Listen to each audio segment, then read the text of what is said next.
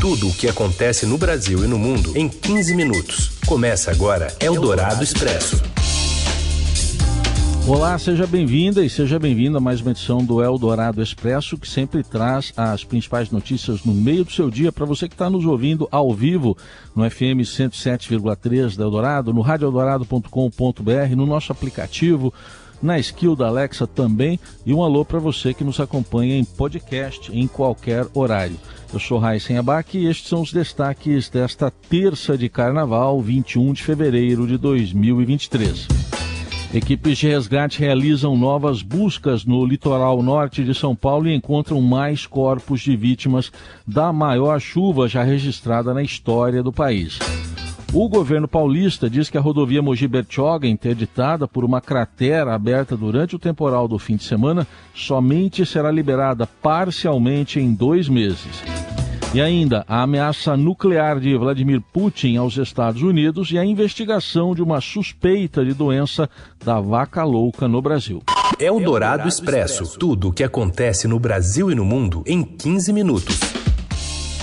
E chega a 45 o número de mortos pelas chuvas no litoral norte paulista. Quem acompanha a cobertura traz essas atualizações agora. É a repórter Fabiana Cambricoli. Oi, Fabi, boa tarde. Oi, boa tarde, Raiz. Boa tarde a todos que nos ouvem. A gente queria ter uma tarde melhor, né? Sem, sem tantas notícias ruins, mas infelizmente a gente está acompanhando é, pelo Estadão trabalho lá de resgate, também de atendimento às pessoas prejudicadas pelas chuvas.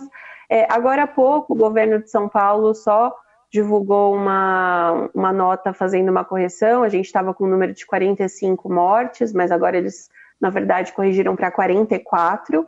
Essas, dessas 44, 43 foram em São Sebastião, uma em Ubatuba. De Ubatuba foi a primeira é, que, que foi divulgada, que foi uma criança de 7 anos que morreu atingido por um deslizamento de terra, e depois a gente ficou sabendo de toda essa tragédia em São Sebastião. Né? A maioria dessas mortes, é, embora o governo ainda não tenha divulgado a lista oficial de mortes, mas a maioria aconteceu ali na Barra do Saí, né, numa vila, num bairro que chama Vila Saí, tem muitas moradias que ficavam próximas à na encosta mesmo, né? E aí a terra desceu e soterrou muitas casas. A gente está começando agora a conhecer um pouco o perfil das vítimas, né? Como eu disse, a lista de mortos ainda não foi divulgada, mas tem alguns parentes já que estão postando em redes sociais alguns desses casos. A gente até acabou de, de, publicar uma matéria no site do Estadão sobre duas crianças que infelizmente estão entre as vítimas, né? Uma, um, são dois primos, um de 10 anos, outro de, de 11, que são de Santo André, no ABC Paulista, e estavam passando o feriado com os tios ali na Barra do Saí, estão entre os mortos. E aí, à medida que é, os resgates vão avançando, a gente tá, tem mais informações. Então, por enquanto, por enquanto são esses 44 mortos. É, o número de desaparecidos ainda está muito desencontrado. Mais cedo, o governador Tarcísio de Freitas falou que ainda entre 30 e 40 pessoas estão desaparecidas. É, e tem mais de 2.500 pessoas des desalojadas ou desabrigadas. Então, é, do ponto de vista aí da, dessa tragédia mesmo humanitária, né, isso é o que a gente tem de atualização até agora, Heisen. Obrigado, Fabiana Cambrícolo, que continua com essa atualização também nas plataformas do Estadão. Obrigado, bom trabalho. E esse Obrigada, temporal, valeu. E esse temporal aí foi até agora o maior já registrado na história do Brasil, de acordo com o Centro Nacional de Previsão de Monitoramento de Desastres, o CEMADEM. As chuvas que caíram no último sábado e no domingo resultaram no acumulado de 682 milímetros em Bertioga, 626 em São Sebastião, 337 milímetros em Ilhabela, 335 em Ubatuba e 234 em Caraguatatuba.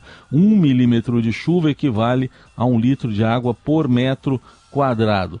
Até então, o maior acumulado da história havia sido registrado em Petrópolis, no Rio de Janeiro. No ano passado, a cidade eh, sofreu uma, um temporal de 530 milímetros em 24 horas, que matou 241 pessoas. Ainda sobre o temporal, o governador de São Paulo, Tarcísio de Freitas, anunciou nesta manhã a instalação de um hospital de campanha pela Marinha em São Sebastião, com 300 leitos e 21 profissionais de saúde disponíveis para atender as vítimas das chuvas na região. Em boletim divulgado nesta manhã, então ele acabou dizendo entre 30 e 40 pessoas, como destacou há pouco a Fabiana Cambrícoli, e 2.500 desabrigados e desalojados. Tarcísio anunciou o deslocamento do navio Atlântico da Marinha para a região ou para as regiões afetadas pelas chuvas e agradeceu a ajuda das Forças Armadas em entrevista. O maior navio de guerra do país, a embarcação costuma ser enviada para operações de apoio e ações humanitárias em outros países. Os pacientes vão passar por uma triagem antes de serem encaminhados ao hospital de campanha, segundo o governador. Além dessa estrutura, a Marinha ainda vai fornecer 180 fuzileiros navais que serão incorporados às equipes de defesa civil e embarcações com capacidade de acessar as praias para poder fazer o deslocamento de pessoas também pelo mar. Do mar para a estrada, para a terra. A previsão do governo do estado é que a liberação parcial da rodovia Mogi-Bertioga para o trânsito ocorra em dois meses. A via foi interditada nos dois sentidos no domingo por causa dos estragos da chuva entre os quilômetros 77 em Mogi das Cruzes e 98 já em Bertioga. De acordo com a secretária estadual do Meio Ambiente, Infraestrutura e Logística, Natália Rezende, as obras começaram já nesta terça e vão custar cerca de 9 milhões e meio de reais. Os trabalhos devem se prolongar por seis meses, mas a partir do segundo mês, a previsão é que já tenha ocorrido a desobstrução parcial. As obras incluem recuperação total da pista, construção de um muro de arrimo, para, a, a, para fazer a contenção de um novo sistema de drenagem também que está sendo previsto. E com a liberação do trecho da rodovia Rio Santos até Barra do Saí, o governador pediu que os turistas que desceram ao litoral por causa do carnaval comecem a deixar a região para aliviar a pressão nas áreas mais afetadas pelas chuvas. No portal do Estadão você encontra atualização em tempo real dos trechos bloqueados, na maioria deles são bloqueios parciais e a polícia rodoviária faz a operação chamada Pare e Siga. Faz limpeza de pista com funcionários do DR e aí é liberado o fluxo num sentido enquanto, enquanto outro sentido espera. E a tomada de decisão do melhor caminho depende basicamente do local onde o motorista estiver. Quem estiver uh, mais para o litoral, para a parte sul aí de São Sebastião, mais para o lado de Juqueí, por exemplo, também de Boiçucanga. Tem como melhor opção seguir pela Rio Santos no sentido Bertioga e depois utilizar o sistema Anchieta Imigrantes. Quem tiver mais na parte norte, mais de Maresias para frente, tem como opção a rodovia dos Tamoios. Outra opção dada pelo governo estadual é a rodovia Oswaldo Cruz. E a sede da ONG Instituto Verde Escola, que desenvolve projetos nas áreas de educação, meio ambiente e apoio social, na Barra do Saí, em São Sebastião, acabou se transformando ontem em um misto de hospital de campanha, abrigo e até necrotério durante a tragédia. Com a vila isolada pela queda de barreiras e pelo mau tempo, equipes do Corpo de Bombeiros e da Defesa Civil não conseguiam chegar nem por terra nem pelo mar. A ONG abriu a sua sede na entrada da vila e chegou a abrigar os 35 corpos até então encontrados na região, que depois foram removidos para o Instituto Médico Legal da cidade. Em entrevista à Rádio Eldorado, a diretora da ONG Verde Escola, Fernanda Carbonelli, se emocionou e cobrou das autoridades soluções definitivas de moradia para a população de baixa renda da região. E eu queria deixar aqui consignado assim a nossa indignação com relação a essas áreas de risco. Eu acho que isso precisa parar de acontecer. Chega. Nós precisamos colocar essa agenda em pauta de habitação popular, de moradia digna para essas pessoas. Não dá mais para ver isso acontecer. Isso são tragédias anunciadas há bastante tempo. A gente faz um trabalho comunitário na área ambiental, sabe que esse passivo ambiental vem de longa data. Temos estudos, temos protocolos, reuniões, uma série de secretários. Todos sabiam Todos sabiam que isso um dia podia acontecer. E nos entristece demais ver essa situação hoje, mas queremos usar isso como força motriz para ajudar essa comunidade a se reconstruir. E equipes de resgate prosseguem nas buscas por vítimas do temporal. Em entrevista à Rádio Eldorado, subdiretor do Departamento de Proteção e Defesa Civil, Major André Luiz Hanickel, disse que os agentes conseguiram ter acesso parcial hoje à Barra do Saí, em São Sebastião, que é a pior área atingida. Segundo ele, apesar de as chances de encontrar sobreviventes serem menores, ainda há esperança. E é um trabalho muito difícil, né? Porque o barro ele vem, toma tudo, né? Ele não deixa espaço. A probabilidade de encontrar sobreviventes é muito mais baixa do que num evento como na Turquia. Mas sempre há esperança, né? A gente sempre trabalha esperança até o final de encontrar alguém com vida. Aí o evento lá na Turquia citado pelo Major é o terremoto da Turquia. A Defesa Civil também está coordenando a logística de distribuição de alimentos não perecíveis, remédios e roupas às vítimas. Os interessados em ajudar podem entrar em contato pelo telefone 199. E a anunciada articulação entre os governos federal, estadual e municipais do litoral norte após o temporal do último fim de semana precisa ser permanente, não apenas emergencial. A avaliação é do arquiteto urbanista Kazu Nakano, professor do Instituto das Cidades da Universidade Federal de São Paulo, a Unifesp. Em entrevista à Rádio Eldorado, ele destacou que o planejamento urbano de construção de condomínios de alto padrão no litoral deve incluir moradias para os trabalhadores desses empreendimentos que ficam sujeitos a ocupar habitações em áreas de risco nas encostas da Serra do Mar qualquer empreendimento, qualquer área residencial de médio e alto padrão vai precisar ter esses trabalhadores. Então, a moradia desses trabalhadores tem que ser pensada junto com esses empreendimentos. A gente precisa pensar o lugar para as pessoas que vão trabalhar, atuar nesses lugares e que precisam morar também. Para Nakano, a articulação entre os níveis de governo, federal, estadual e municipal, também deve incluir ações de mapeamento das regiões de risco e de prevenção e treinamento de agentes e de moradores para situações de desastre. E toda essa tragédia do litoral norte ainda virou munição política para aliados do ex-presidente Jair Bolsonaro e do presidente Luiz Inácio Lula da Silva. Após o governador Tarcísio de Freitas posar para fotos e imagens né, de TV ao lado do petista, que interrompeu uma viagem à Bahia para visitar áreas afetadas pela chuva, bolsonaristas passaram a questionar o que Lula fez de concreto para ajudar as vítimas. Ao mesmo tempo, apoiadores do petista foram às redes sociais para comparar o gesto do presidente com a postura de Bolsonaro em situações de calamidade. Ex-ministro de Bolsonaro, Tarcísio, agradeceu a presença de Lula em São Sebastião nesta segunda-feira. Segundo o governador, a ida do presidente ao litoral paulista dá amparo e conforto ao Estado. Ao assumir o microfone, Lula, por sua vez, fez comparações com o passado, sem citar Bolsonaro, afirmando que apresentava uma cena não vista há muito tempo. Palavras dele: um governador, um presidente, um prefeito sentados numa mesa em função de algo comum que atinge a todos nós.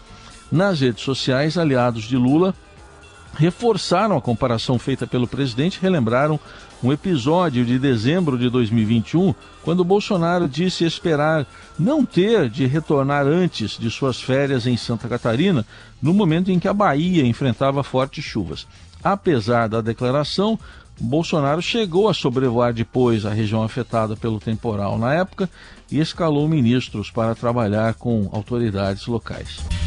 Você ouve Eldorado Expresso.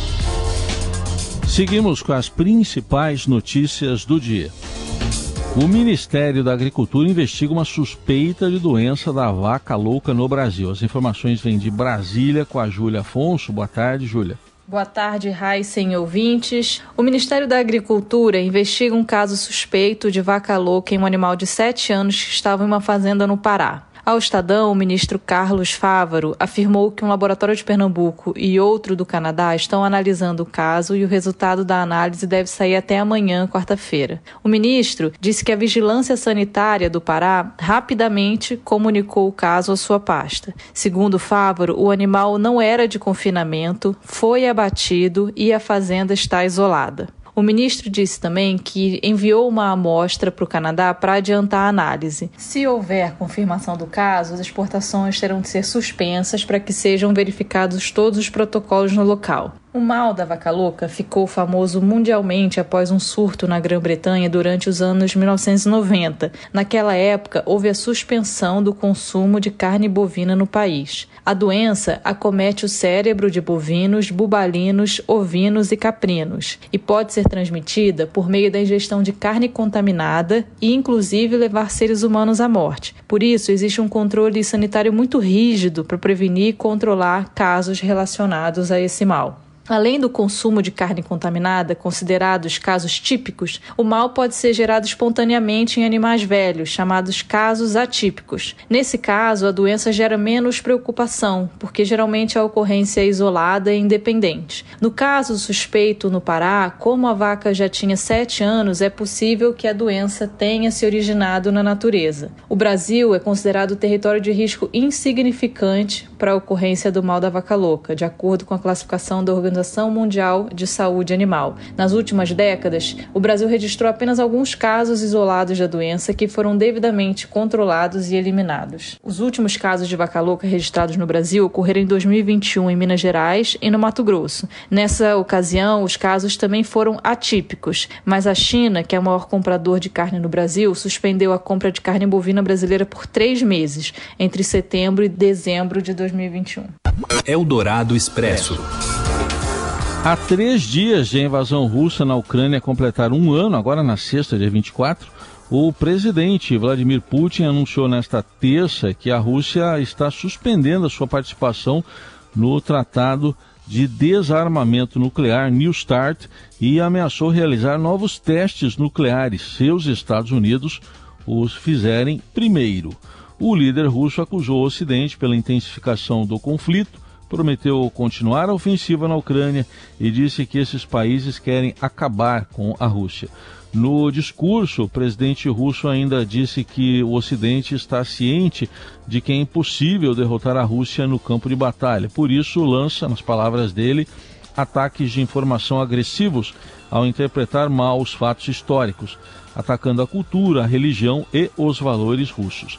Nesta segunda, o presidente dos Estados Unidos, Joe Biden, fez uma visita surpresa à Ucrânia para se encontrar com o presidente ucraniano Volodymyr Zelensky em um gesto de solidariedade. A viagem foi feita em sigilo por questões de segurança e a agenda oficial do americano indicava apenas uma visita à Polônia, vizinha da Ucrânia, que aliás foi para onde ele foi nesta terça-feira.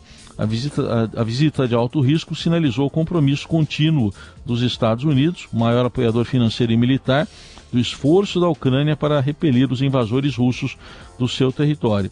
Biden insistiu que os Estados Unidos continuarão a apoiar a Ucrânia pelo tempo que for necessário e anunciou um adicional de meio bilhão de dólares, 2 bilhões e 600 milhões de reais, em assistência, incluindo projéteis para obuses, mísseis antitanque radares de vigilância aérea e outras ajudas.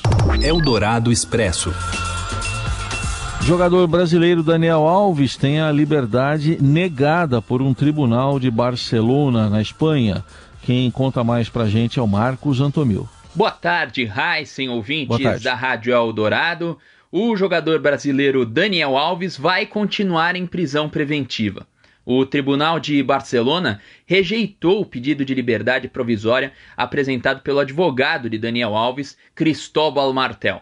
O jogador de 39 anos, lateral direito, defendeu a seleção brasileira em Copas do Mundo, ex-jogador do Barcelona, do São Paulo, é acusado de estupro por uma mulher de 23 anos e está detido em Barcelona desde o dia 20 de janeiro. Portanto, já passa de um mês essa prisão preventiva de Daniel Alves. Para os três juízes responsáveis pelo caso, Eduardo Nabarro, Miriam Linarri e Carmen Gil, existia um risco de fuga ao Brasil por causa da capacidade econômica do jogador e isso pesou na hora de negar o pedido de liberdade provisória. Além disso, segundo eles, há diversos indícios do crime cometido pelo jogador. Um dos pontos da acusação era exatamente a facilidade com que o jogador poderia entrar em um voo particular e retornar ao Brasil, onde possui uma série de empresas. Para o advogado do Daniel Alves, a vida do jogador brasileiro gira em torno da Espanha, o que possibilitaria a liberdade provisória. Desde 2010, Ele está registrado na Espanha e ele é casado com uma espanhola, como disse o advogado, se referindo, claro, à modelo Joana Sanz.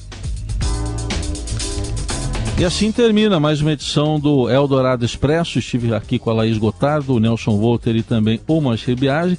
Mas antes, dois avisos. Essa cobertura completa sobre a tragédia da chuva no litoral norte de São Paulo continua durante a programação da Eldorado e também nas plataformas do Estadão. E também aqui na Eldorado e nas plataformas do Estadão se acompanha logo mais a apuração do desfile das escolas de samba do Carnaval de São Paulo. Uma boa terça e até amanhã. Você ouviu Eldorado Expresso tudo o que acontece no Brasil e no mundo em 15 minutos.